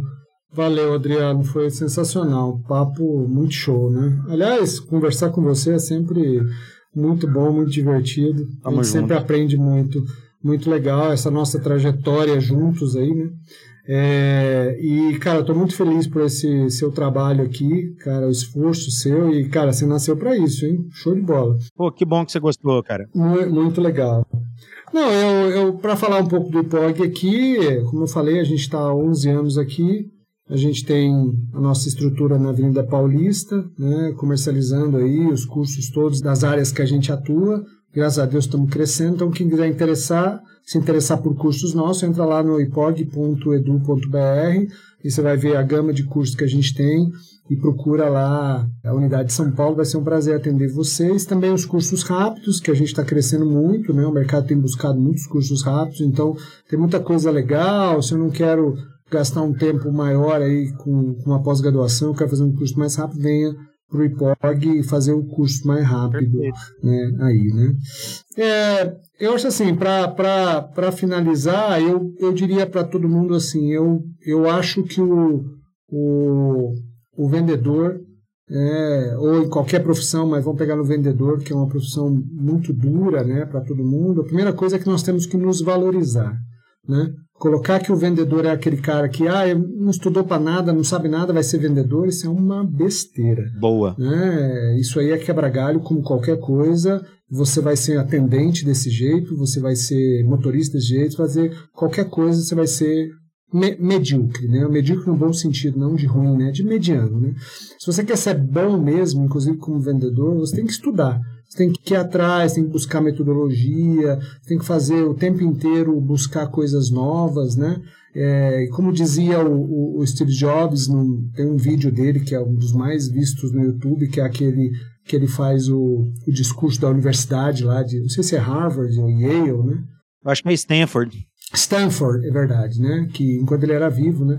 Ele fala no final uma coisa que é stay foolish, né? Ou seja, esteja o tempo inteiro incomodado com você mesmo, em estudar, em buscar e etc. Foi o que eu falei. Quando eu saí das empresas que eu saí com uma bagagem enorme, eu nunca deixei de ouvir o Adriano, o pessoal todo lá que tinha experiência. A gente estava aprendendo, era um mercado diferente. E a gente vai aprender o tempo inteiro. Perfeito. E agora, com pandemia, com outras coisas, olha quanto a gente aprendeu. Quantos perrengues a gente passou e está passando. Boa. Então, se não estiver estudando, né? Esse negócio de, ah, eu vou para casa, eu vou assistir Netflix só e acabou. Cara, pega um espaço para você ler, para você estudar, trocar ideia, fazer grupo de discussão. Eu e o Adriano no Hipócrita estamos o tempo inteiro inventando moda. Né? Vamos inventar isso, inventar aquilo. O Adriano agora com podcast. Por quê? Não dá para ficar parado. Senão a gente vai ser mais um. E quando eu vejo na TV, poxa, não tem emprego, não sei o que e tal, eu ouço uma frase, eu lembro de uma frase que sempre me falavam, né? Trabalho vai faltar, serviço não. Por quê? Porque a gente tem que ter empregabilidade. Para trabalhar só para estar tá ali, ganhar e ter FGTS, não sei o quê, cara, vai ficar escasso mesmo. E esse é o mundo que vai acontecer. Agora, serviço e eu gerar alguma coisa e eu é, gerar, gerar trabalho, né, gerar serviço para todo mundo, vai ser difícil. Tá? Então, você tem que gerar a sua empregabilidade. É você que é responsável por isso. E não tem outro jeito não sei estudar. Cara, sensacional. É isso, cara. É, é, o protagonismo, né, Antônio? Esse protagonismo. Esse protagonismo eu acho que é importantíssimo, né? Isso, esse, esse é um nome bonito para essa, essa coisa, é o protagonismo. A gente se vê no próximo episódio, na próxima semana. Eu sou Adriano Borges e eu te ajudo a construir o seu futuro em vendas agora. Ah, e eu vou adorar saber que você está ouvindo o nosso conteúdo e está curtindo. Então, tira um print aí da sua tela se você curtiu e posta no seu story ali no Instagram, me marca, arroba vendedordofuturo.digital. E se você quiser saber as novidades que a gente vai trazer por aí, acesse também o nosso site, vendedordofuturo.com.br. Vem muita coisa legal por aí. Te vejo lá.